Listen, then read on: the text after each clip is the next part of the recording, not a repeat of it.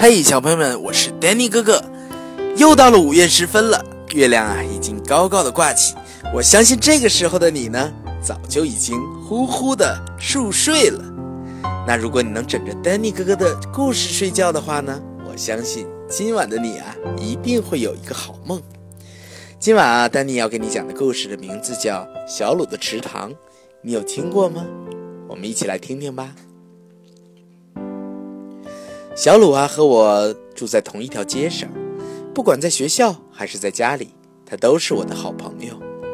小鲁一点都不介意和我玩喝下午茶的游戏，他很喜欢我的洋娃娃。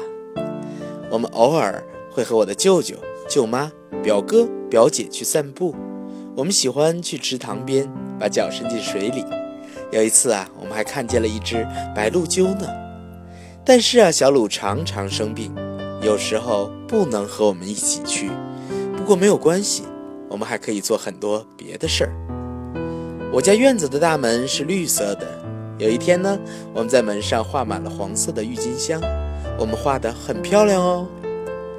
有个星期六啊，我们用小瓶子和吸管做了一个蜂鸟喂食器，还把厚纸板剪成花瓣的形状，套进吸管，让它看起来像朵花。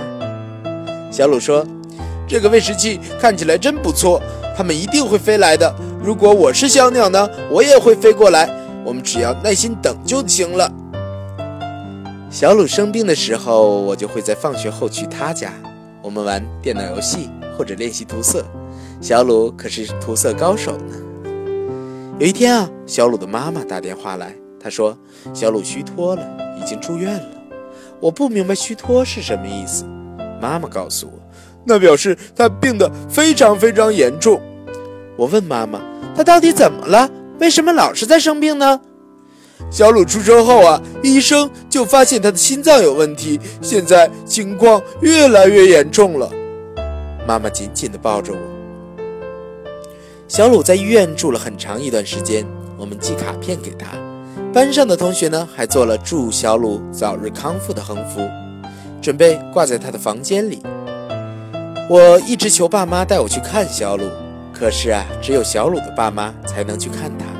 我生气的大叫：“要是我再也不能和他说话了，该怎么办呢？他是我最好的朋友，这样太不公平了。”妈妈摸着我的头对我说：“亲爱的，我知道这很不公平，但是这件事原本就不公平啊。”我真的就再也没有办法和小鲁说话了，因为他在医院里去世了。爸妈告诉我这件事的时候啊，我们紧紧地抱在了一起，哭个不停。我想，我的眼泪永远也停不住了。那天晚上，爸妈让我睡在他们中间，他们握着我的手，直到我睡着为止。隔天早上，难过的心情还是没有消失。我问爸爸：“那会不会只是一场噩梦呢？”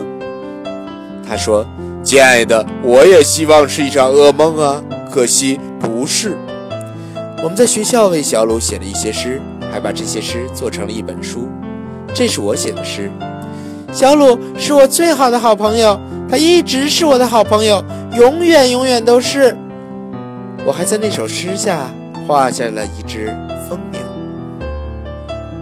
校长说，我们应该一起做一件永远纪念小鲁的事。我说，写诗诗可以保存很久哦。每个人都同意。但是啊，我们还需要在学校里做一个可以用来纪念小鲁的东西。老师说，也许可以种一棵树哦。校长建议做个喷水池也不错哦。我说，小鲁最喜欢池塘了，就这么决定了。这个池塘啊，就建在校园里。我和小鲁经常爬到那棵老橡树的旁边，是个用水泥砌边的小池塘。趁着水泥还没干的时候呢。我们在上面写下了自己的名字，这样小鲁的池塘就被我们所有人包围住了。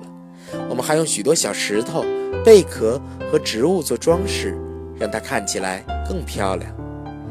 我告诉老师，我和小鲁做了一个蜂鸟喂食器，我可以把它挂在树上吗？他说可以。我在教室的座位正好在窗户旁边，所以啊，我就把喂食器挂在自己看得见的地方。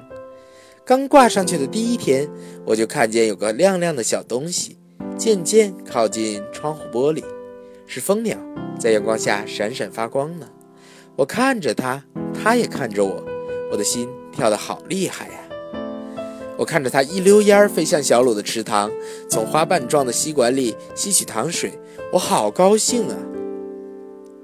接下来的几天呢，同样的蜂鸟不断出现，我知道是同一只，人因为我认得它的脸。它总是先飞到窗户旁边看看我，再飞向小鲁的池塘。我有一种奇怪的想法，但我知道那不可能是真的。或许这只蜂鸟只是喜欢飞到窗玻璃窗前照镜子而已。可是那个想法却一直在我的脑海里。也许我会告诉妈妈，因为我什么事都可以跟她说。没多久啊，学校就放暑假了。